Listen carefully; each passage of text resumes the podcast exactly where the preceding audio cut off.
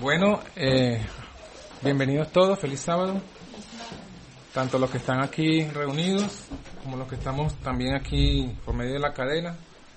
Estamos contentos, ¿verdad?, de poder compartir la palabra. Hoy que queremos estudiar el tema acerca, como se ha titulado, ¿verdad? El verdadero sello de los 144 mil. Un tema importante, como decíamos esta mañana, importante por los tiempos en los que estamos viviendo.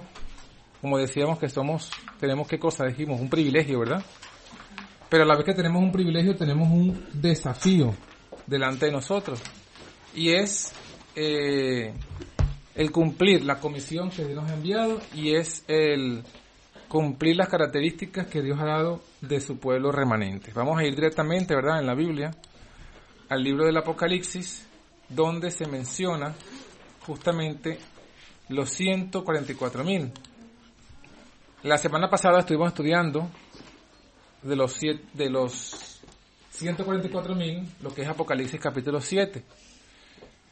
Vamos a ir a Apocalipsis 7 y luego vamos a ir a Apocalipsis 14. En Apocalipsis 7 vimos que se habla del sellamiento de los 144 mil. En el versículo 1 nos dice, después de estas cosas, vi cuatro ángeles que estaban sobre los cuatro ángulos de la tierra, deteniendo los cuatro vientos de la tierra, para que no soplase viento sobre la tierra, ni sobre el mar, ni sobre ningún árbol. Habíamos estudiado entonces que esos cuatro vientos tienen que ver con eh, destrucción, guerra, muertes, tienen que ver con tinieblas, tienen que ver con eh, escasez de la palabra de Dios, tienen que ver, como dijimos según Zacarías, con los cuatro caballos, blanco, negro, rojo y amarillo pálido, ¿verdad? En este contexto que vimos, vimos que el Señor sostiene por medio de estos ángeles estos vientos de destrucción con un objetivo particular.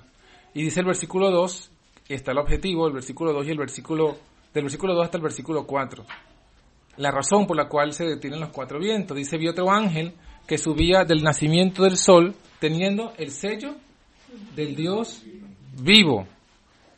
Y clamó con gran voz a los cuatro ángeles a los cuales era dado hacer daño a la tierra y al mar, diciendo, no hagáis daño a la tierra ni al mar, ni a los árboles, hasta que, hasta que sean sellados los siervos de nuestro Dios en sus frentes. O sea que el momento en que el Señor este, manda este, esto, esto, este ángel con el sello a dar la orden a estos cuatro ángeles que no suelten los vientos, ese, ese comienza desde ese momento hasta, como dice aquí, hasta que finalmente todos los siervos de nuestro Dios sean sellados en su frente. Todo ese periodo donde están los cuatro ángeles allí sosteniendo los cuatro vientos de destrucción, es el, el tiempo que Dios da con un único objetivo. ¿Y cuál es? Sellar. Ser sellados en la frente. Dice el versículo 4, oí el número de los sellados, 144 mil de entre todas las tribus de los hijos de Israel. No, no, no hay mucho que, que podamos agregar al respecto, es muy claro estos versículos. Solamente sabemos que Israel se refiere a, todos los cristianos, a todos los que alguna vez han profesado el nombre de Cristo, se hacen parte de Israel, del Israel de Dios. El Israel de Dios, como lo dice, ¿verdad? El apóstol Pablo en Romanos, lo hemos estudiado en Romanos capítulo 9, Romanos capítulo 10 y 11, capítulo 4 y también en Gálatas se nos menciona toda esta gran verdad, que Israel, todo aquel que acepta a Cristo, es de la simiente de Abraham y por tanto herederos de la promesa. Y el versículo, por tanto, cuando entendemos esto, el versículo 4 lo que nos dice es que de todos los grupos, eh, de toda la, la, cristiandad, solamente habrá un remanente que recibirá, ¿qué cosa? El sello, el sello de Dios. Ahora, lo importante, lo, lo, lo, lo interesante de esto, ¿verdad? Es, es, como lo estamos mencionando, ya sabemos cuál es el sello, ¿verdad? En Isaías capítulo 8, versículo 16, hemos estudiado como adventistas cuál es el sello o dónde está el sello. Isaías 8, 16, ¿qué nos dice? Que el sello está dónde? Ata el testimonio sella la ley entre mis discípulos. ¿Sí? Y de la ley, el mandamiento que es el sello, es el sábado, es el cuarto mandamiento. Eso no es nada nuevo, es algo que ya hemos estudiado por años. Éxodo 31 lo repite, señal es entre mí y vosotros por vuestras edades, para que sepáis que yo soy Jehová, que os santifico. O sea, el, sábado es sello, es señal de que es Jehová quien nos santifica. Y Ezequiel 20:20 dice lo mismo. Sean por señal el sábado, santificar mis sábados, y sean por señal entre mí y vos, hijos de Israel, entre mí y vosotros, para que sepáis que yo soy Jehová, vuestro Dios. O sea, el, sábado como sello nos da el conocimiento del Dios verdadero. Si vemos esta relación, leo de nuevo. Ezequiel 20:20. Santificad mi sábado y sean por señal entre mí y vosotros para que sepáis que yo soy Jehová vuestro Dios. O sea, el, el, sábado nos da el conocimiento del Dios verdadero, del Dios del sábado. Y la verdadera observancia del sábado nos lleva pues a la verdadera observancia o la verdadera adoración del Dios este, verdadero. Ahora, eh, en ese contexto vamos ahora a leer rápidamente, como dijimos, Apocalipsis capítulo 14 y verso 1. Vuelve a hablar de los 144 mil, pero dice, miré y he aquí el cordero que estaba en pie sobre el monte de Sión y con él 144 mil. Ahora fíjese que esta es otra visión. En, Apocalipsis 7 ve el comienzo y el desarrollo del sellamiento. Ahora en Apocalipsis 14.1 ya los ve sellados. Los ve sellados y los ve en el, monte de Sión. Pero algo característico que nos muestra el versículo 1 es que dice que él ve que tenían en sus frentes, ¿qué cosa? El nombre de él y del cordero escrito en sus frentes, de él y de su padre, del cordero y del padre del cordero escrito en sus frentes. Entonces, este, lo que estamos viendo es la relación que hay entre el sello que es el instrumento, que es el sábado, y el resultado del sello, que es el nombre de, de, Cristo y de su Padre en su frente. Antes de profundizar en ese punto, vamos a, hacernos ciertas eh, preguntas, ¿no? Sabiendo, pues, en, esto es para que lo, lo, tengamos ya presente, ¿no? Pero volvemos a Apocalipsis capítulo 7. En Apocalipsis capítulo 7 vimos los cuatro ángeles, vimos los cuatro vientos, Ahora no nos hemos preguntado, no hemos visto o no hemos hablado quién es ese ángel que trae el sello del Dios vivo. Sabemos que el sello ya sabemos que es el sábado, pero ¿quién es ese otro ángel que trae el sello? ¿Quién es ese ángel que trae el sello? El sello sabemos que es el sábado, y el sábado está en el centro de los mandamientos, ¿sí o no? Entonces, ¿qué ángel en el Apocalipsis trae los mandamientos de Dios? A ver, pregunta. Que estudiamos esta mañana. No. Tampoco. No, no, no adivinemos. ¿Qué dice la Biblia? El mandamiento, el, el, pero propiamente, bíblicamente, literal, eh, eh, así, eh, explícitamente, de todos los ángeles que dan en el Apocalipsis, el ángel que trae los mandamientos de Dios y la fe de Jesús, ¿es cuál ángel? El segundo ángel. No. ¿Dónde, ¿Dónde aparece la frase, aquí están los que guardan los mandamientos de Dios y la fe de? El tercer ángel. Si lo he dicho, me has dicho que no. No. Dijeron, dijo primero. No, yo he dicho los tres. Bueno, ah, vale, Es el tercer ángel. De los tres. De los tres, es el tercero que trae principalmente los mandamientos de Dios. No preguntes o no. sí. Pero fíjense entonces, volviendo al punto, el, el ángel que trae el sello, el ángel que trae el sábado es el tercer ángel. Así que este ángel que clama a los cuatro ángeles, no hagáis daño en la tierra, ni al mar, ni a los árboles, es el tercer ángel. Es el tercer ángel que este, clama a Dios, que clama a los ángeles para que no se dé el sello, perdón, para que no se suelten los vientos hasta que los siervos de Dios sean sellados. O sea, todo lo que es el tiempo de este sellamiento es el mismo tiempo del mensaje del tercer ángel. Nosotros ya lo hemos hablado en otras oportunidades, vamos a recordarlo simplemente. ¿Cuándo comienza el tercer ángel? ¿Cuándo llega el sello al pueblo adventista? Sabemos, ¿verdad? Por la historia de nuestra iglesia, que el sábado como tal, como pueblo, comienza a ser observado a partir del año 1848. No el 44, en el 44 fue el chasco. En el 44 se predicó parte del primero y todo el mensaje del segundo ángel. Y luego ocurre el chasco y no es hasta cuatro años más tarde, cuatro años después del chasco, cuando propiamente se comienza a entender el mensaje del tercer ángel. Eh, quiero para, para, para que tengan esa, esa referencia, ¿verdad? Quiero hacerle dos citas aquí para que tengamos esa referencia eh, histórica. Eh, primera, primera cita que quiero mostrarles. Testimonios para la iglesia, tomo 1.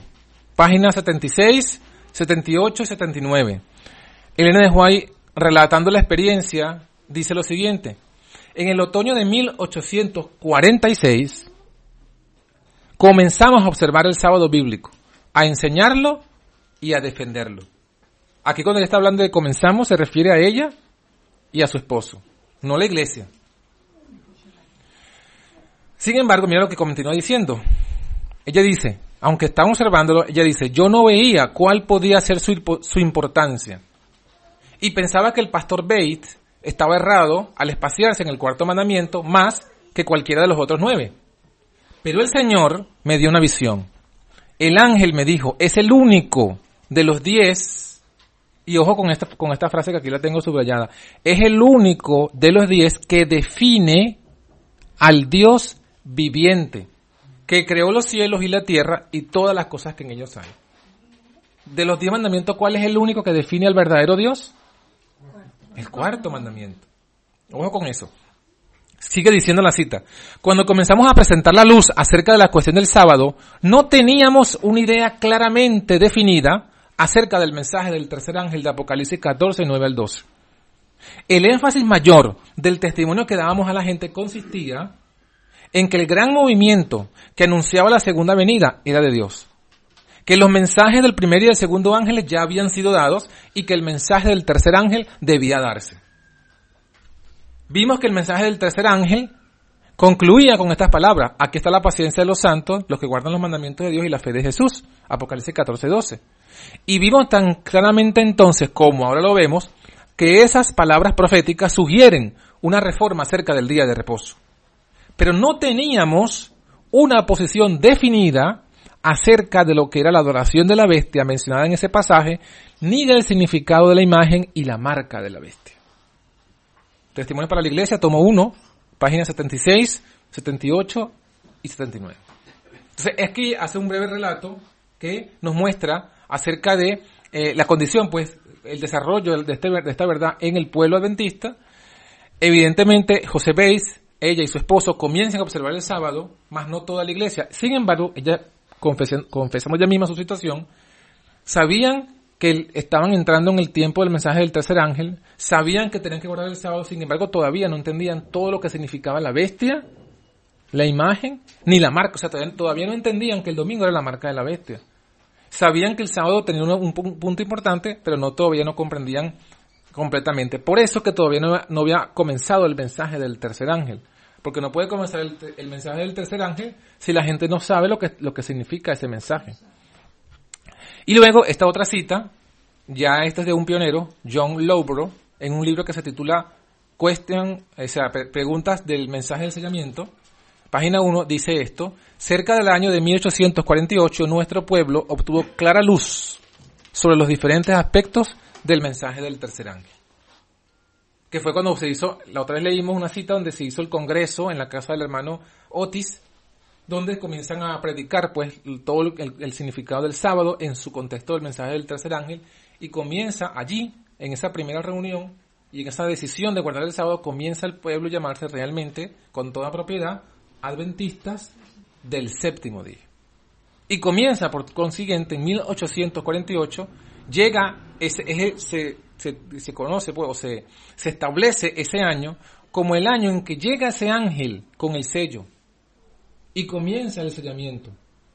1848 comienza el mensaje del tercer ángel, comienza el sellamiento y comienza pues este el tiempo en el cual Dios está llamando pues a su pueblo a que reciba pues el sello en la frente. El mensaje del tercer ángel. Muy bien. Eh, avanzando, avanzando un poco más en este tipo, de, en este análisis, vamos a, ver ahora, ahora sí volviendo, ¿verdad? Este, a lo que le habíamos leído en el capítulo 14. En Apocalipsis 14, fíjense que ya aparecen, como decíamos, los 144 mil ya sellados. Y el resultado del sello es que en sus frentes queda escrito un nombre. ¿El nombre de quién? Del Padre y del Cordero, del Padre y del Hijo. Es el resultado del, del, sello. No es el sello. El sello es, imaginémonos la escena, ¿verdad? Imaginémonos el ángel con un, con un sello y ese sello es el sábado.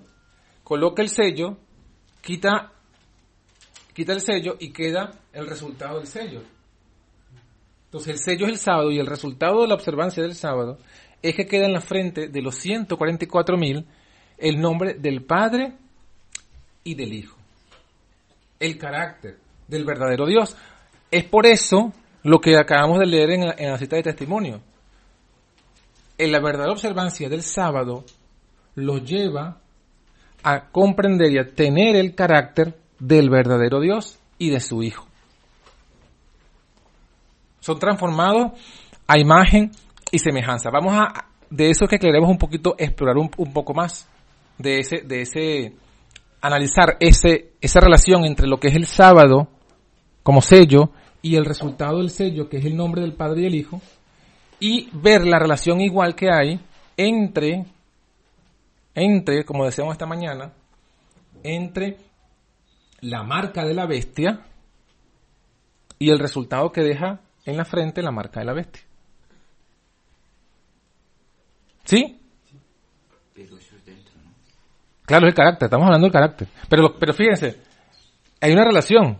¿Cómo, cómo, cómo, ahora sí se acuerdan lo que estudiamos esta mañana? En la, la Babilonia, la madre, ¿qué tiene en su frente?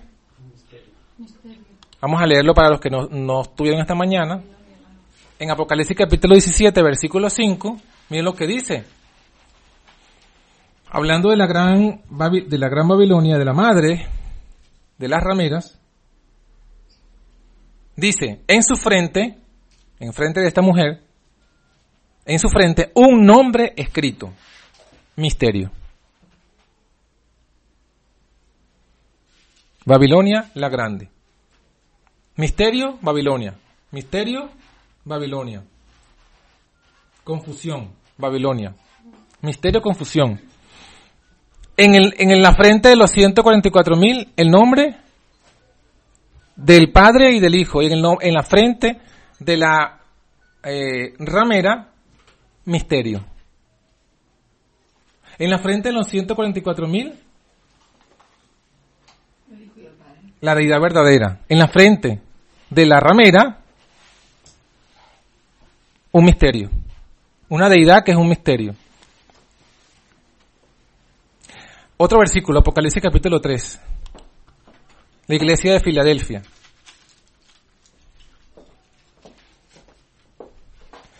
Bueno, eh, si a los que quizás no lo, no, no lo hemos hablado antes, a la iglesia de Filadelfia se le hace una promesa, Apocalipsis capítulo 3, versículo 12.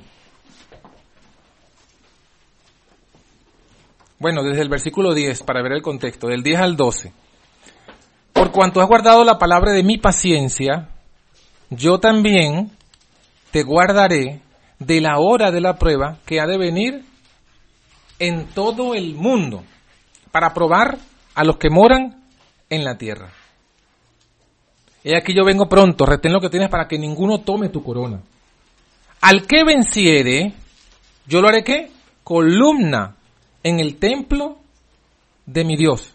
Y nunca más saldrá fuera. Y escribiré sobre él el nombre de mi Dios y el nombre de la ciudad de mi Dios, la nueva Jerusalén, la cual desciende del cielo de con mi Dios y mi nombre nuevo. Entonces, Filadelfia que tiene en la frente, los que ven, los vencedores de Filadelfia que tienen en la frente, el nombre de Dios, el nombre de la Nueva Jerusalén y el nombre nuevo de Jesucristo, el nombre del Padre y el nombre del Hijo. Lo mismo, de Filadelfia, salen los 144 mil, es la misma promesa. Teniendo estos puntos claros, vamos a ver entonces la relación que hay. Vamos a ir al libro de Éxodo capítulo 3, versículo 13 y 14.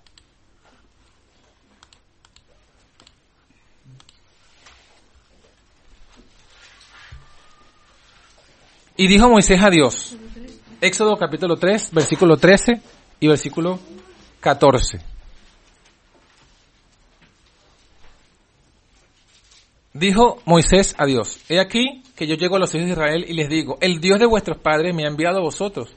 Si ellos me preguntaren cuál es su nombre, ¿qué le responderé? Respondió Dios a Moisés, yo soy el que soy. Y dijo, así dirás a los hijos de Israel, yo soy, me ha enviado a vosotros. Entonces, ¿cuál es el nombre? Yo soy. Yo soy el que soy. Ese es el nombre de Dios. O sea, el nombre de Dios, el nombre de Dios, ¿qué es? Su carácter. Su carácter. Yo soy el que soy. Miren lo que dice el versículo 15 para, para cerrar este punto. Dice, dijo Dios más a Moisés, así dirás a los hijos de Israel, Jehová, el Dios de vuestros padres, el Dios de Abraham, Dios de Isaac, Dios de Jacob, me ha enviado a vosotros. Este es mi nombre para siempre. Este es, ¿qué cosa? Mi memorial. Mi memorial por todos los siglos. ¿Qué es su memorial? Un recordatorio el nombre de Dios y el memorial de Dios, ¿cómo van? Juntos. El memorial es un recordatorio. El memorial es lo que nos trae a nuestra mente el nombre de Dios. ¿Y cuál es? ¿Cuál es el mandamiento que nos trae el nombre de Dios? El sábado. El sábado. El sábado trae a nuestra mente el nombre de Dios. ¿Qué dice el, qué dice el mandamiento? Acuérdate. Acuérdate del día de reposo para santificarlo. Acuérdate del sábado para santificarlo. Seis días trabajarás, harás toda tu obra. Pero en el séptimo día no harás obra ninguna. Ni tú, ni tu hijo, ni tu sierva, ni tu siervo, ni tu esclavo, ni tu bestia, ni tu extranjero que está dentro de tus puertas. ¿Por qué razón? ¿Por qué? Los cielos y la tierra, el mar y todas las cosas que en ellos hay. O sea, la razón por la cual eh, observamos el sábado, el séptimo día de la semana como sábado, es porque en ese día, ¿quién descansó?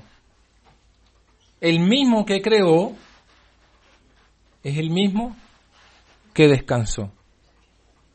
Y estableció el descanso del sábado como un memorial de él, del creador, como algo que nos trae eh, eh, a nuestras mentes su nombre. Por eso es que aparece siendo sellado con el sábado y luego como resultado de haber sido sellado con el sábado, en Apocalipsis 14.1 aparece que el nombre del, del Padre y del Hijo, quienes estuvieron en la creación, aparece reflejado en su frente. Ese es el sello. Ese es el resultado del sello. Eh, en otras palabras, cual, cual, em, cuando se desvirtúa el nombre de, de Dios en el sábado, ¿qué se desvirtúa? Se desvirtúa el sábado y se desvirtúa el propósito del sábado. ¿Sí? Cuando se desvirtúa el, el, la adoración en el sábado, la verdadera, cuando se desvirtúa la verdadera adoración en el sábado, se desvirtúa el, el objetivo del sábado. Jesucristo lo dijo, en, en, una, en, una, frase lo dijo que es muy famosa. Jesucristo dijo, cuando, le, cuando estaba justamente discutiendo con los fariseos con referencia al sábado, ¿qué dijo Jesucristo? El Hijo del Hombre es el Señor del sábado. ¿Por qué Jesús hace esa, esa, esa, dice esa frase a los, a, los, a los fariseos? ¿Por qué?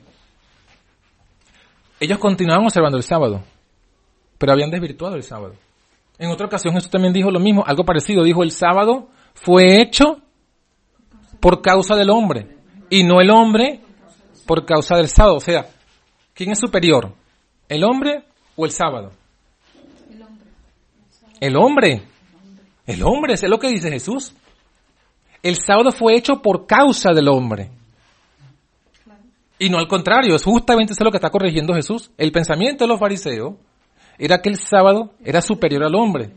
Pero le pregunto yo, ¿Dios el Padre envió a su Hijo por el sábado o por el hombre? Por el hombre. Entonces, ¿qué es el sábado? En ese contexto, ¿qué es el sábado? Un medio. Ojo con lo que estoy diciendo para que lo entiendan. El sábado es un medio para llegar a un fin. ¿Cuál es el medio? ¿Cuál es el fin? La santificación. ¿Cuál es el fin? El reposo. ¿Sí o no? ¿Y reposó Dios de sus obras? En el, en, el, en, el, en el séptimo día, ¿no? ¿Y qué dijo Jesús? Venid vosotros los que estéis cargados y trabajados, ¿y quién dará descanso? ¿El sábado? No, él. Él. Entonces, los judíos que seguían guardando, entre comillas, estrictamente el sábado, tenían reposo en sábado, pregunto, en los tiempos de Cristo. ¿Por qué no tenían reposo si ellos guardaban, si ellos no caminaban más de cierta distancia, ni siquiera escupían para que la tierra no, no, no, no, no, tuviese agua y no regaran el sábado, para no transgredir el mandamiento? Sí, sí, por eso es que Jesús cuando sanó el ciego, ¿qué hizo Jesús? Ah, escupió en tierra. Ah. Escupió en tierra. O sea, él hizo todo con un objetivo, porque ellos, ellos, los fariseos han llegado a tal conclusión de que escupir en tierra era, era regar, y como regar está prohibido porque en sábado no se puede regar las plantas, entonces era pecado el sábado. Es correcto. El punto, el punto es que Jesús les está diciendo, ellos habían desvirtuado el sábado y para ellos no era reposo el sábado, porque el mismo Jesús se lo dijo. Ustedes guarden el sábado, pero en sábado procuran qué? Procuran, procuráis matarme.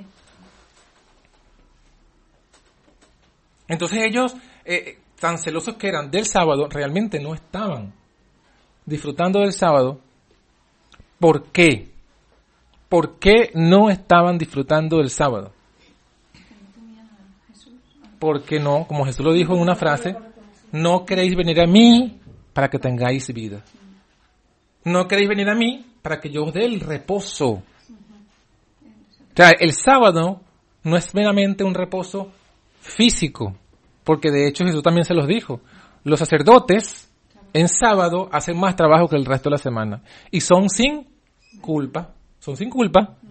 Porque la esencia del sábado no es meramente el reposo físico, sino que es el reposo en Cristo. Y como ellos no aceptaron a Cristo, no tenían reposo.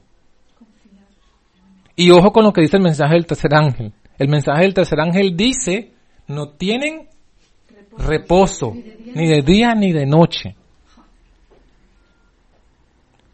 Entonces, eh, todo esto es, es, importante comprenderlo. ¿Por qué? Porque nosotros, como, como digamos, como los que somos, eh, tenemos esa herencia, ¿verdad? del mensaje del tercer ángel de de guardar el sábado, no seamos hallados como los judíos. Luego, defensores del sábado, pero rechazando al Dios del sábado.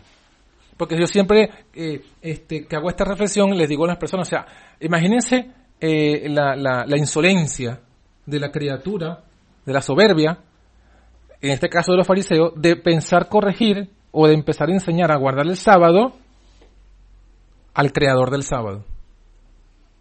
¿O no Jesús? ¿Quién fue el que creó el sábado? ¿No fue Jesucristo? ¿No dice Colosenses 1, 15 y 16 que todo fue creado por medio, de, por, por, por medio del Hijo y para el Hijo? ¿No lo dice? Entonces, ¿quién creó el sábado? ¿No fue Jesús? ¿No fue el mismo que vino? Y el mismo, entonces vengan los fariseos a tratar de corregir, de enseñar, a guardar el sábado el creador del sábado. Entonces, por eso, ellos, fíjense qué es lo que, qué es lo que se ve en ese punto, qué es lo que yo quería que, que, que, que comenzáramos a ver. No guardaban, vamos a verlo así. Ellos, los, los fariseos, vamos a hablar de los fariseos, guardaban la, eh, el sábado, pero no recibieron el sello del sábado. ¿Por qué? Porque rechazaron al Dios del sábado. ¿Por, por qué? Porque acuérdense cuál era el concepto de los fariseos acerca de Dios. Si usted lee el Evangelio de Juan, no nada más el Evangelio de Juan, usted se va a dar cuenta que el Evangelio del apóstol Juan, ese es el énfasis. Comienza diciendo en el principio del verbo, y el verbo estaba con Dios. Y en ese momento que el verbo estaba con Dios, ¿qué era el verbo? Dios también. O sea, le están diciendo a los fariseos, ojo con esto, a los fariseos judíos unitaristas, que Dios tiene un hijo.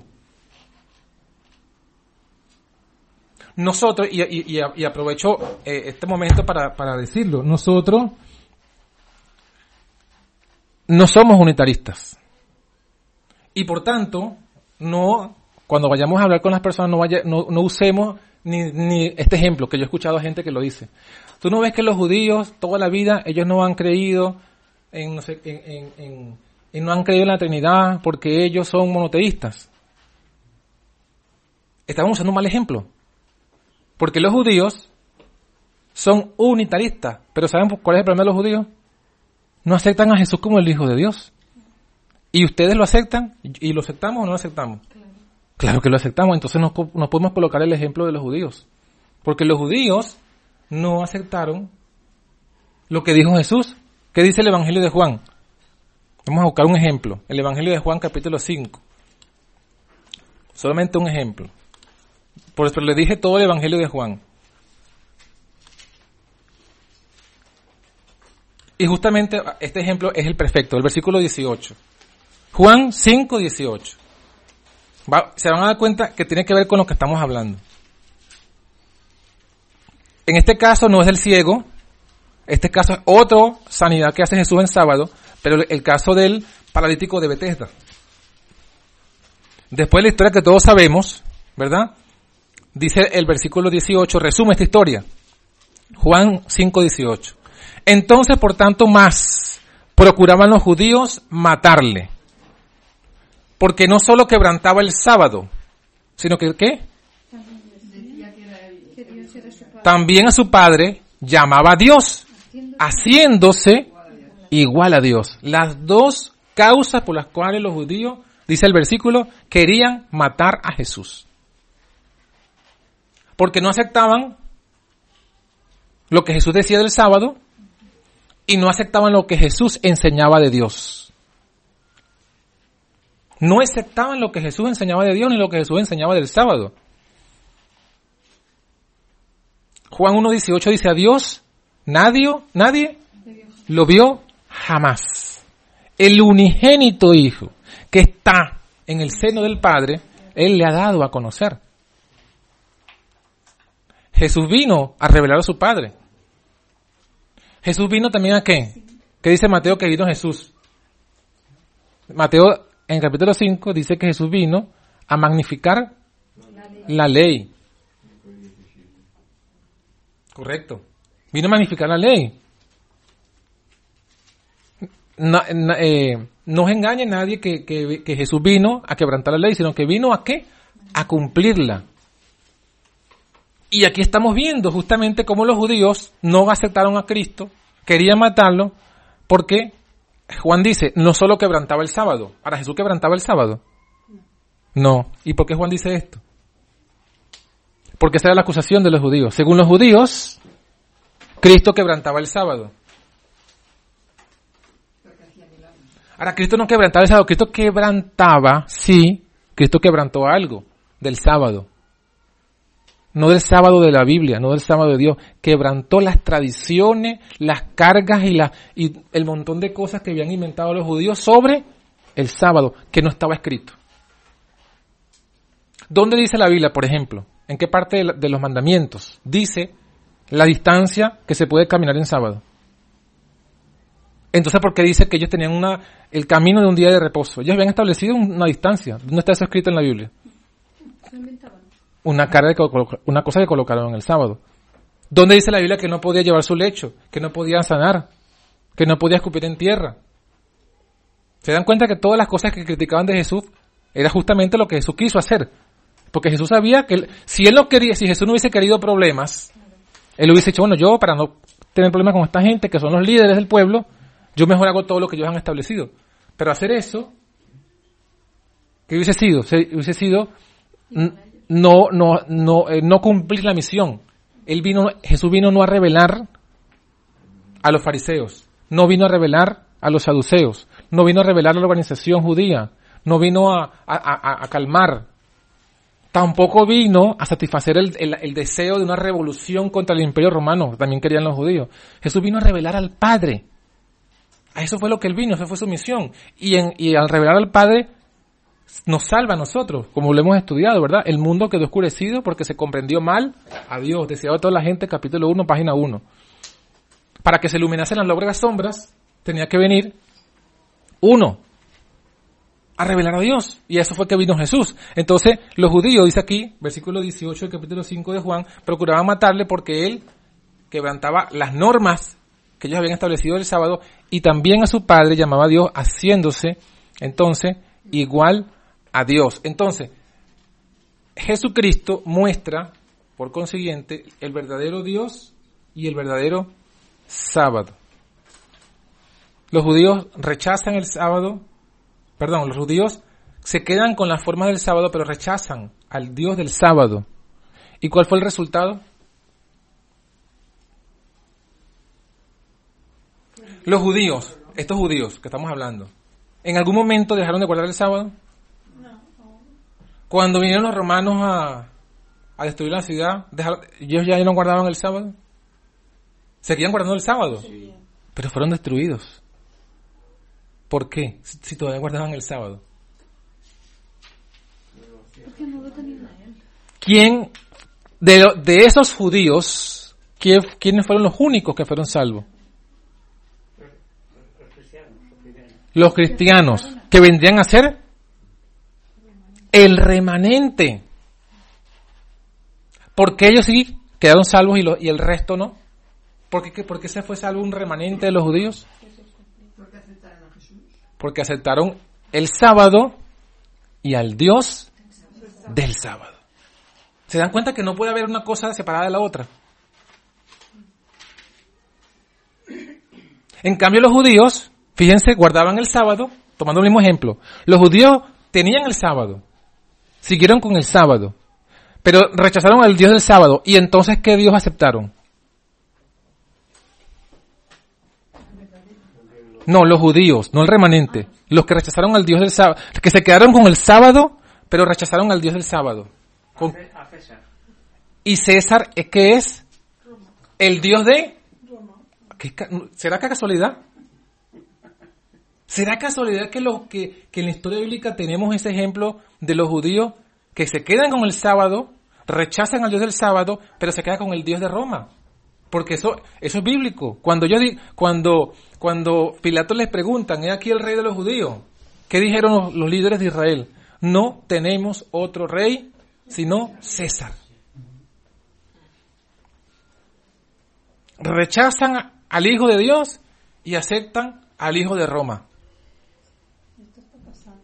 Por eso es que estamos haciendo este análisis. Porque la historia se repite.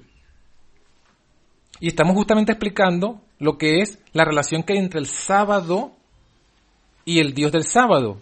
Porque los 144.000 tienen, son el sello, guardan el sábado, Y al final tienen el nombre de Dios y de su Hijo en su frente. No tienen el nombre del Dios de Roma, ni, ni el Dios de Jezabel. ¿Quién es, quién es Jezabel? ¿Y qué nombre tiene? ¿El del Padre y el Hijo? Misterio. Misterio. Y confusión. Misterio. Todavía, ya vamos allá. Otro, otro, otro versículo bíblico para que esto, esto, que este ejemplo que acabamos de analizar, Nuevo Testamento, ejemplo del Antiguo Testamento, el libro de Isaías, capítulo 1. Lo mismo pasó en el pasado. Esto que vamos a leer en Isaías capítulo 1 ocurrió exactamente lo mismo. El libro del profeta Isaías, Isaías.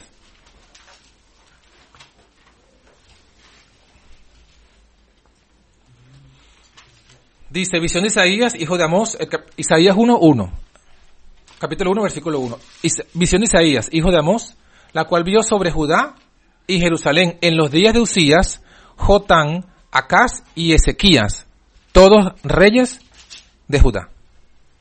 En ese contexto, dice el Señor, versículo 2, Oí cielos y escucha tu tierra, porque habla Jehová. Crié hijos y los engrandecí, y ellos se rebelaron contra mí. El buey conoce a su dueño, el asno el pesebre de su Señor. Pero Israel no conoce, mi pueblo no tiene entendimiento. ¿Qué no conoce Israel? A su Dios. ¿Conocen? El buey conoce a su dueño, el asno, su- a- el, asno el pesebre de su Señor, pero Israel no me conoce. Y más adelante, para no hacerlo tan largo la lectura, en el versículo 10, Dios dice de ellos, príncipes de Sodoma, oíd palabra de Jehová, escuchad la ley de nuestro Dios, pueblo de Gomorra. O sea, Dios se refiere a ellos con qué nombre?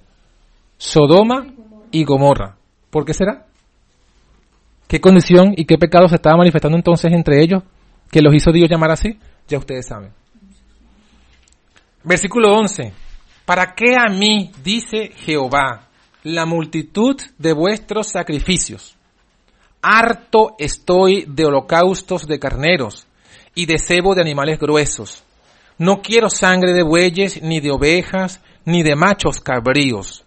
¿Quién demandó esto de vuestras manos cuando vi- vinieseis a presentaros delante de mí para hollar mis atrios? Miren la palabra fuerte que dice Dios a su pueblo. Harto estoy, cansado, no quiero más eso. Y luego miren lo que dice el versículo 13. No me traigáis más vano presente. El perfume me es que abominación. Luna nueva y sábado. El convocar asambleas no las puedo soportar.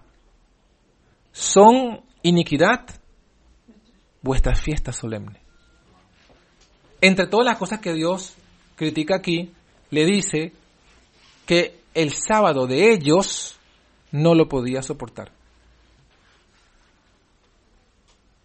Igual que lo que acabamos de analizar de Israel en el futuro, en este momento, en los tiempos de Cristo, igual ellos habían, conservaban, seguían guardando el sábado, pero ¿por qué Dios entonces dice que no quería aceptar su sábado? ¿Qué estaba pasando en, en- en- en Israel y en Jerusalén que Dios no, no, no aceptaba ese sábado de ellos? Lo hacían de formas. No solamente lo hacían de formas. Fíjense que el principio de Dios dice que la- las naciones conocen a su Dios, conocen a... a- pe- pero él- el Israel no lo conocía a él. ¿Por qué? Si, nos vamos al libro de Primera de Reyes, Segunda de Reyes, y vemos la historia de, de- Israel y de Judá, resulta que estaba pasando lo mismo que pasó en los días de Elías, que estudiamos la semana pasada. ¿Qué pasó en los días de Elías? ¿Qué hizo Israel en los días de Elías y en los días de Isaías? Seguían guardando el sábado, pero ahora habían colocado otro Dios en lugar de Jehová. Eh, Adoraban a Baal y seguían guardando el sábado. Y en el sábado honraban a quién?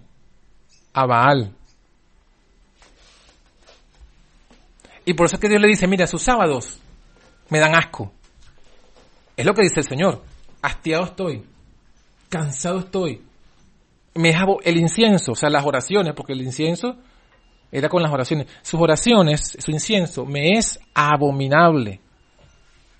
¿Qué dice el mandamiento de Proverbio? ¿Qué dice Proverbio acerca de la ley? El que aparta su oído para no oír la ley, hasta su oración, es abominable. Es lo mismo que dice Isaías. Entonces, vemos allí esos, esos dos casos bíblicos muy concretos, muy claros, donde Dios muestra un desprecio a aquellos que pretenden honrarlo en su día, o pretenden honrar su día, y no honrarlo a Él. ¿Por qué? Porque si el, si el hombre es mayor que el sábado, la pregunta sería ahora la siguiente. ¿Quién es mayor? ¿El sábado o el Dios del sábado? El que lo hizo. El que lo hizo. Es más importante. Porque el sábado, como estamos hablando, es un medio, no es un fin en sí mismo. El sábado es un medio para enseñarnos qué. ¿Qué es lo que estamos analizando? ¿Cuál es el objetivo del sábado? Que conozcamos a Dios. Llevarnos al conocimiento del verdadero Dios. Pero si el sábado que yo guardo no cumple ese objetivo, es lo mismo que dice Jesús de la sal que pierde su sabor. No sirve para nada. No sirve, porque tiene un objetivo. Y si no se cumple, entonces ya eso no sirve. El, el- el- el- sábado tiene como objetivo traer nuestras mentes a conocer al verdadero Dios. Hay un apartado que dice lunas, que nadie os juzgue lunas nuevas, en comidas y en bebidas, lunas nuevas y en sábado. Yo entiendo que el sábado que ellos eh, hacían no caía en sábado, que era fuera de un día cualquiera. Bueno, Sí. El punto es que en este caso que estamos analizando de los judíos, sí caía el mismo día, era el mismo sábado, pero adoraban a otro Dios. Tanto lo hicieron en el antiguo Israel como lo hicieron en los días de Cristo. Y en ambos casos, ¿qué vino? ¿Qué vino para este Israel de quién destruyó el templo en los días del Antiguo Testamento? No, Babilonia. Nabucodonosor. ¿Sí? Is- Isaías dice, eh, 12 dice así, por lo mío, opresores son los muchachos mujeres. Isaías 3:12. Señal Del pueblo. Isaías Te 3.12. guían, te, te hacen errar y te confunden el rumbo de tus caminos. Sí, Isaías 3.12, correcto. Dice, eh, bueno, mi versión dice, los exactores de mi pueblo son muchachos. Y mujeres se enseñaron de él. Pueblo mío, los que te guían te engañan y tuercen la carrera de tus caminos. Sí, es correcto. Ejemplo de esto, ejemplo de esto. Si usted, si usted lee los libros de los reyes de Israel y de Judá, los reyes ascendían al, trono a qué edad? Niños. 17 años. 6, 7, 8 años. Hay muchos casos ahí donde dice que, que llegó y, y, y Josías, bueno, pero Josías fue el único caso bueno. Pero el resto de los que hicieron mal a Israel eran, eh, como- eh, dominaban a Israel como niños. Pero como son niños, ¿quiénes dominaban tras bastidores? Pero ¿quiénes exactamente? Las madres. Las madres, véanlo en la Biblia, véanlo en el caso de, de Jezabel, véanlo en el caso de Atalías, ambas justamente tras bastidores.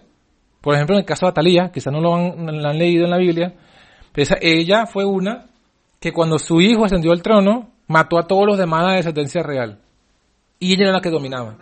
A todos los demás. Y ella era la que dominaba. Ella era la que gobernaba. Y ella también, Atalía, an- anoten ese nombre para, no para, no, no lo mostré ahorita, pero para que lo tengan, para analizarlo luego. Atalía era hija ¿De quién? ¿Saben de quién era hija Atalía? De Jezabel. Jezabel gobernó Israel. Acuérdense que, que- el pueblo de Dios estaba dividido, en, dos, en, dos, en dos bloques, ¿no? Israel y Judá. Elías y Jezabel y Acab, eso ocurrió en Israel, en el norte. Pero digamos que Judá se mantuvo al margen, por lo menos en esos días. Pero luego, la hija de Jezabel, Atalía, se casó con un rey de Israel, Omri, un rey de Judá, perdón, y luego entonces ella hizo la misma apostasía que hizo su madre en Israel, la trasladó a Judá. Y, no puede ser más perfecta la simbología porque Jezabel era la madre que trajo la apostasía en una parte de Israel, en el norte, y Atalía, hija de Jezabel, la hija de esa gran ramera, hizo lo propio, hizo la misma apostasía en Judá. Y con el mismo Dios falso, Baal. Con, y llevaron al pueblo a qué? Como estamos diciendo, a la destrucción también del templo, que lo hizo y lo ejecutó Nabucodonosor. Así que dos veces ocurrió en la historia. En, en la historia del pueblo de Dios ocurrió dos veces. Y lo mismo. Conservaron la forma del sábado, pero adoraban a un Dios que no era el Dios del sábado. En el caso de ellos, ¿a quién adoraban? ¿Al Dios de qué? En el caso del Antiguo Testamento, al Dios de Babilonia. ¿A quién pusieron en el templo, según, según Ezequiel? En Ezequiel 8. Que, está la, que están las abominaciones. ¿Cuáles son las abominaciones? No dice que, la, que las mujeres que estaban en el templo echaban a quién? A Tamuz. Y se acuerdan que hablamos que Tamuz era quién? Hijo de Astarte y de Baal. Eran una trinidad, eran Astarte, Baal y Tamuz. Astarte también se le conoce como Semiramis. Y hoy día, ¿cómo se, cómo, cómo se le conoce a Astarte? Es la, es, la, es la supuesta Virgen María. Entonces fíjense, eso estaba en Jerusalén. Adoraban a Tamuz, adoraban al sol y adoraban a los cuadrúpedos, a la serpiente, todos esos reptiles, ¿no? No eran reptilianos, adoraban a los reptiles. Entonces fíjense, toda esa abominación, esos dioses de dónde eran? Eran dioses de, de, de, de Babilonia. Y habían metido el dios de Babilonia en el templo. Guardaban la fiesta adorando al dios de Babilonia. Guardaban el sábado, pero se lo, pero ¿a quién honraban en ese sábado? Al dios de Babilonia. Al dios de Jezabel. Y entonces es en ese contexto, ojo, es en ese contexto, por eso es que traigo esa colación, donde aparece el libro de Ezequiel, capítulo 9, hablando también de qué. ¿De qué habla Ezequiel 9? Del sellamiento. No estamos hablando, no estamos teniendo sellamiento de los 144 mil. Miren lo que dice Ezequiel 9, capítulo 9, versículo 1. Clamó en mis oídos con gran voz diciendo, los visitadores de la ciudad han llegado, cada uno trae su, en su mano su instrumento para destruir. Y he aquí que seis varones venían del camino de la puerta de arriba, que está vuelta al norte, y cada uno traía en su mano su instrumento para destruir. Y entre ellos había un varón vestido de lienzo, el cual traía a su cintura una escribanía de escribano y entrados se pararon junto al altar de bronce. La gloria del Dios de Israel se alejó del sobre querubín del cual había estado, al umbral de la casa. Llamó Jehová al varón vestido de lienzo que tenía en su cintura la escribanía de escribano y le dijo, pasa por en medio de la ciudad, por en medio de Jerusalén, y pon una señal en la frente a los hombres que gimen y que claman a causa de qué? De todas las abominaciones que se hacen en medio de ella. ¿Y cuáles son las abominaciones que se hacían en, en ese contexto que acabamos de analizar en medio de ella? Adorando a dioses falsos, correcto. En el sábado, en el día de las solemnidades, en el día de la fiesta, adoraban a un dios, al dios de Babilonia. Y como decíamos la semana pasada, lo repetimos, hermano. El Dios de Elías no es el Dios de Jezabel. El Dios de los 144 mil de estos sellados no es el Dios de Babilonia. No puede haber coincidencia entre el Dios de Babilonia y el Dios del remanente. No lo hay. Lo dice la Biblia, lo estamos aquí analizando. Lo estamos analizando. No puede ser que, que, nosotros digamos, sí, la Biblia dice eso, pero yo, pero yo pienso lo contrario. No hay posibilidad. No hay armonía, no hay unidad entre el, lo dijo el Señor también en el Nuevo Testamento. ¿Qué concordia hay entre el templo de Dios y los ídolos? No hay comunión entre, entre Belial y Cristo. No hay. Son dos dioses diferentes. Y es lo que dice aquí. Sella a los que gimen y claman a causa de esas abominaciones. Pero el que piensa que esas abominaciones son verdaderas, el que piensa que el Dios de Babilonia, el Dios de Jezabel, es el mismo Dios de nosotros, que no hay diferencia entre su Dios y el nuestro, ese no considera que eso es una abominación. Y por tanto, no gime y clama contra esa abominación, sino que se hace participante de esa abominación. ¿Y qué pasa con eso? No son sellados. ¿Qué pasa con los que no son sellados? Dice el versículo siguiente. A los otros, a los que traían instrumento para destruir, dijo a mis oídos, pasad por la ciudad después de él y herid, no perdone vuestro ojo, ni tengáis misericordia. Matad viejos, mozos, vírgenes, niños, mujeres, hasta que no quede ninguno, mas a todo aquel sobre el cual hubiere señal, no llegaréis. ¿Qué señal ven los ángeles? En la, en, de, de, de, de, los 144 mil y no los destruyen. ¿Qué señal ven? ¿Ven el sábado aquí? ¿Ven el sábado? ¿Ven el nombre? Porque el sábado guardan todos. Pero ven algo diferente entre unos observadores del sábado y otros observadores del sábado. Unos observadores del sábado adoran al Dios de Babilonia y al Dios de Jezabel, y otros tienen el nombre del Padre y del Hijo en su frente, nada más. Y según la Biblia dice allí, los que no tengan eso en su frente, sino que tengan en su frente el Dios de Jezabel. ¿Cuál es el Dios de Jezabel? Jezabel, Jezabel, ¿qué dice de su Dios? Jezabel dice que su Dios es un misterio. ¿Cuál es el Dios de la, de la Jezabel romana? La Trinidad. ¿Y qué dice la, Iglesia Católica de la Trinidad? Eso es un misterio. Eso es un misterio. ¿Será que es casualidad que el Dios de Jezabel sea un misterio por, por, por propios labios de ellos? ¿Y será que es casualidad que Jezabel tenga en su frente el, el nombre de su Dios que es misterio? Pero para los 144 mil no es un misterio. Para los 144 mil saben el Padre y el Hijo. Y los que no te, según el versículo que tenemos aquí leyendo, dice aquí, a todo aquel sobre el que no tenga esa señal, ¿qué va a pasar? Herid, sin misericordia. Y dice aquí, y comenzaréis desde mi santuario. Comenzaron pues desde los varones que, ancianos que estaban delante del templo. Ezequiel 9.6. El, es muy claro, es muy claro. A ver, vamos a ver si es que yo estoy equivocado. En sus Biblias, el cuarto mandamiento que define el Dios vivo, ¿cómo dice? Ajá, pero vamos a ver cómo dice textualmente, a lo mejor estamos equivocados aquí, pero lo, lo, veo porque para que veamos este énfasis. Miren lo que dice. El versículo, eh, no, el 10 y el 11.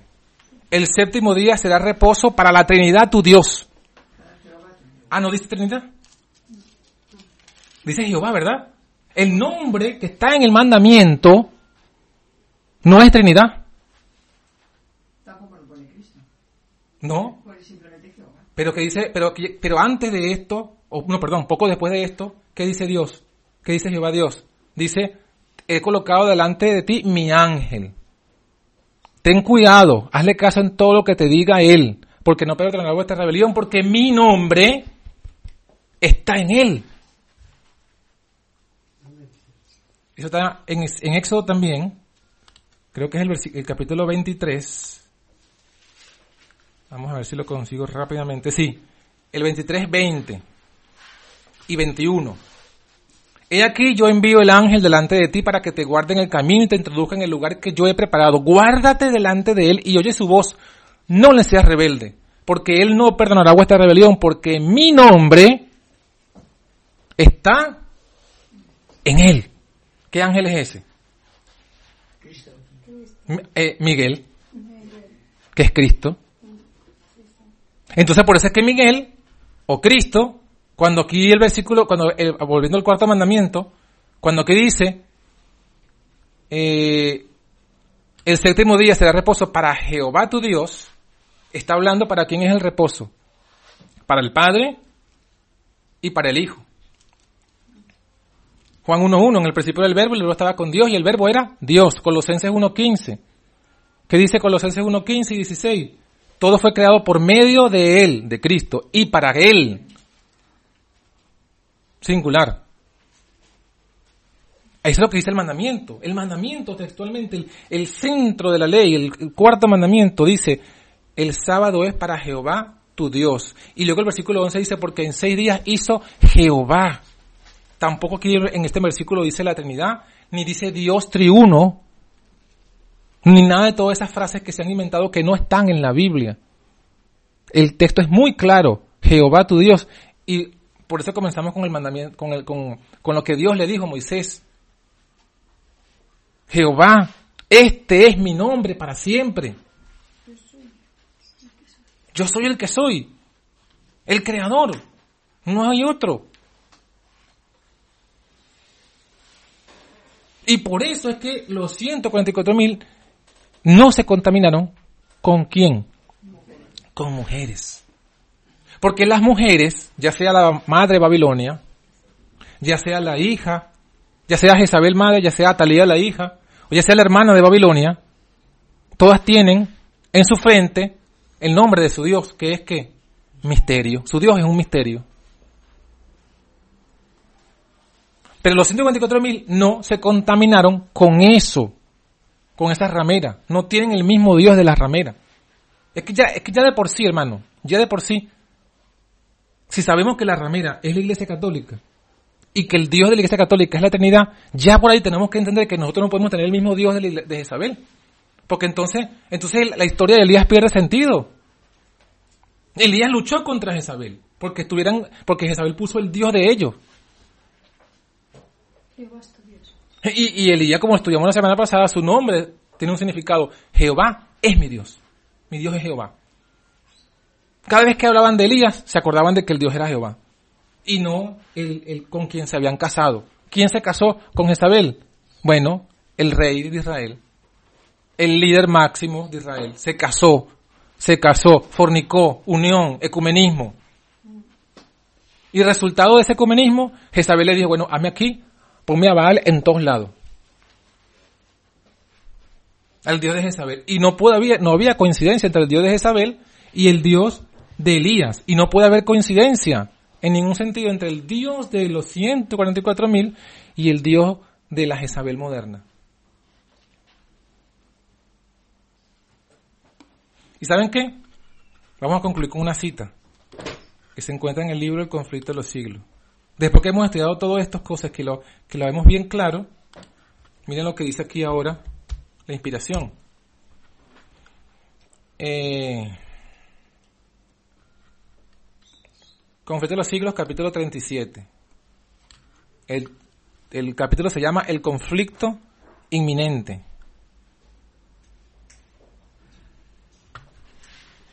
En la página electrónica 570 dice,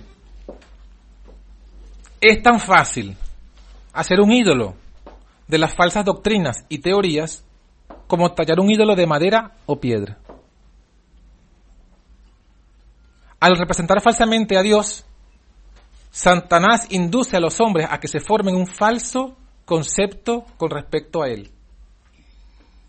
Muchos han entronizado un ídolo filosófico en lugar de Jehová mientras que el Dios viviente, tal cual está revelado en su palabra, en Cristo y en las obras de la creación, no es adorado más que por un número relativamente pequeño. Aunque en forma diferente, la idolatría existe en el mundo cristiano de hoy tan ciertamente como existió en el antiguo Israel en los tiempos de Elías. El Dios de muchos así llamados sabios o filósofos, poetas, políticos, periodistas, el Dios de los círculos selectos y a la moda, de muchos colegios y universidades y hasta de muchos centros de teología, no es mucho mejor que Baal, el dios sol de los fenicios. Conflicto de los siglos, página 570, capítulo 37, el conflicto inminente.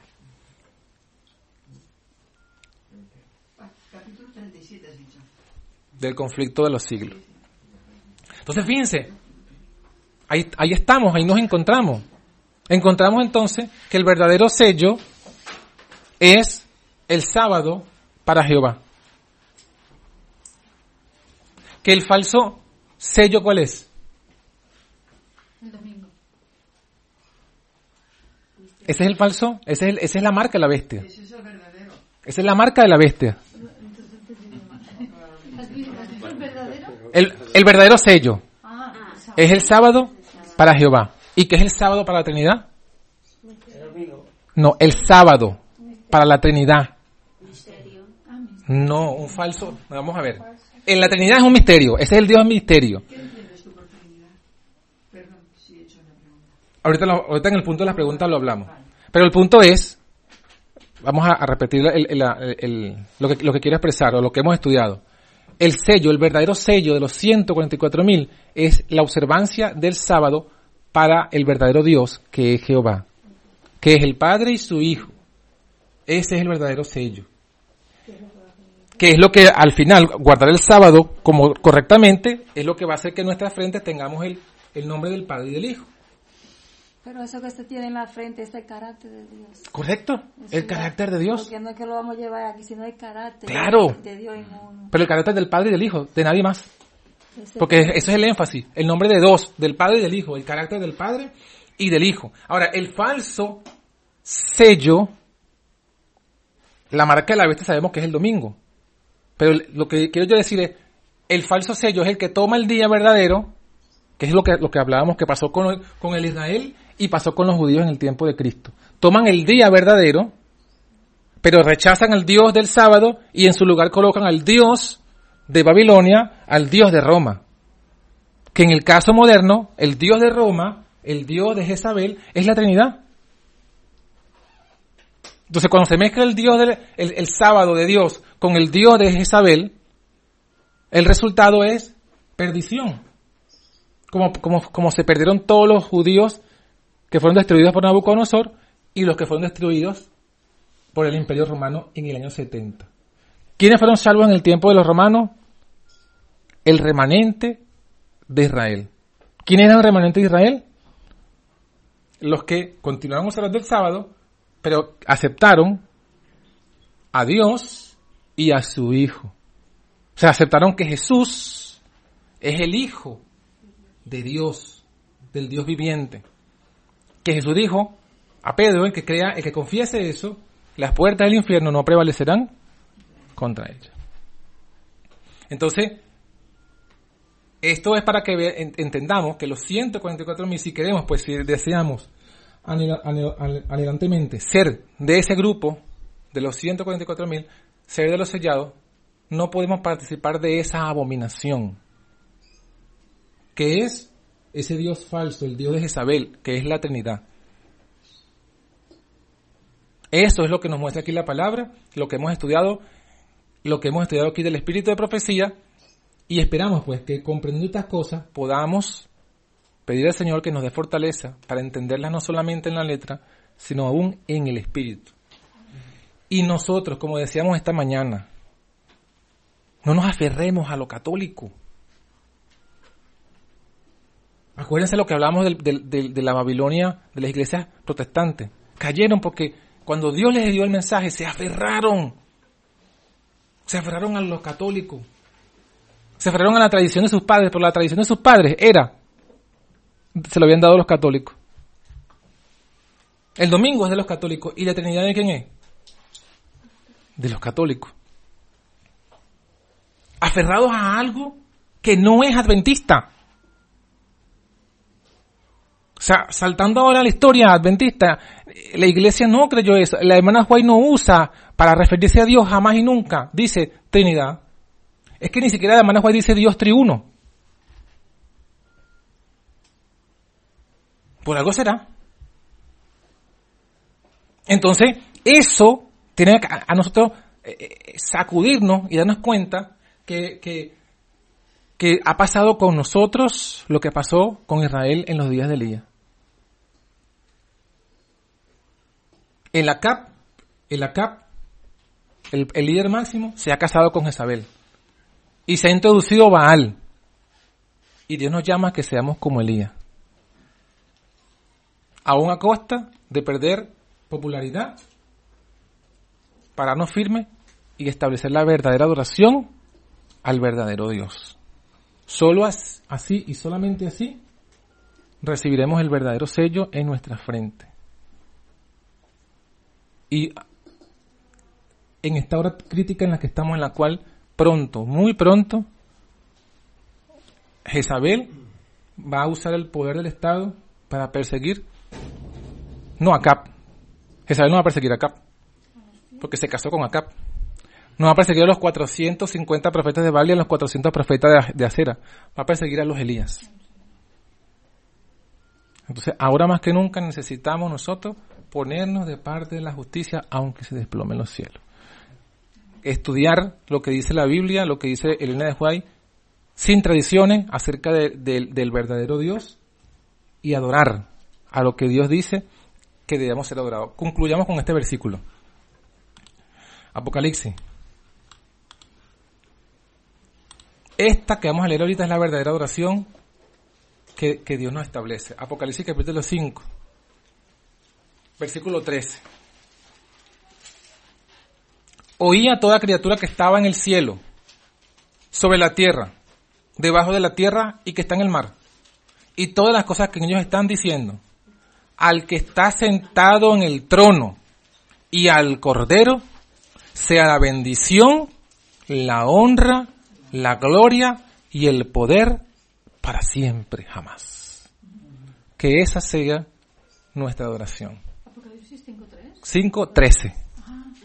A toda criatura que está en el cielo, sobre la tierra, debajo de la tierra, que está en el mar, y todas las cosas que en ellos están, y noten que es exactamente el mismo orden del, mandamiento, del cuarto mandamiento. Oí decir, al que está sentado en el trono y al cordero, sea la bendición, la honra, la gloria y el poder para siempre jamás. Entonces, que el Señor nos bendiga. Vamos a hacer una oración para cerrar el, el tema y pasamos entonces a las preguntas y respuestas.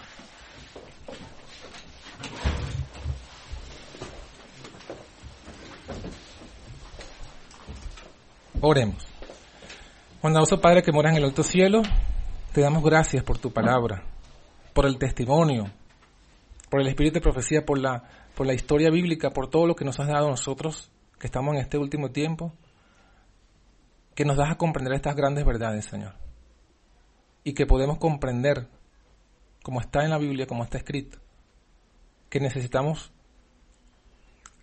restaurar la verdadera oración en nuestras vidas queremos adorar como se adora en Apocalipsis 5.13.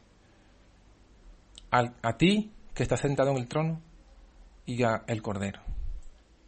Queremos, Señor, que nuestro sábado sea en honra y gloria para ti y para tu Hijo. Y así poder recibir en nuestra frente ese sello que deja el sábado que es en nuestra frente escrito tu nombre y el de tu hijo. Recibir tu carácter y el de tu hijo. Y ser, como dice la palabra, no estar con ninguna contaminación de las mujeres babilónicas.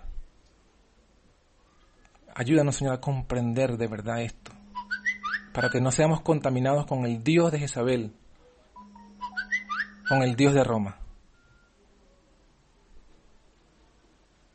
Te lo pedimos en el nombre de Jesús. Amén, Padre.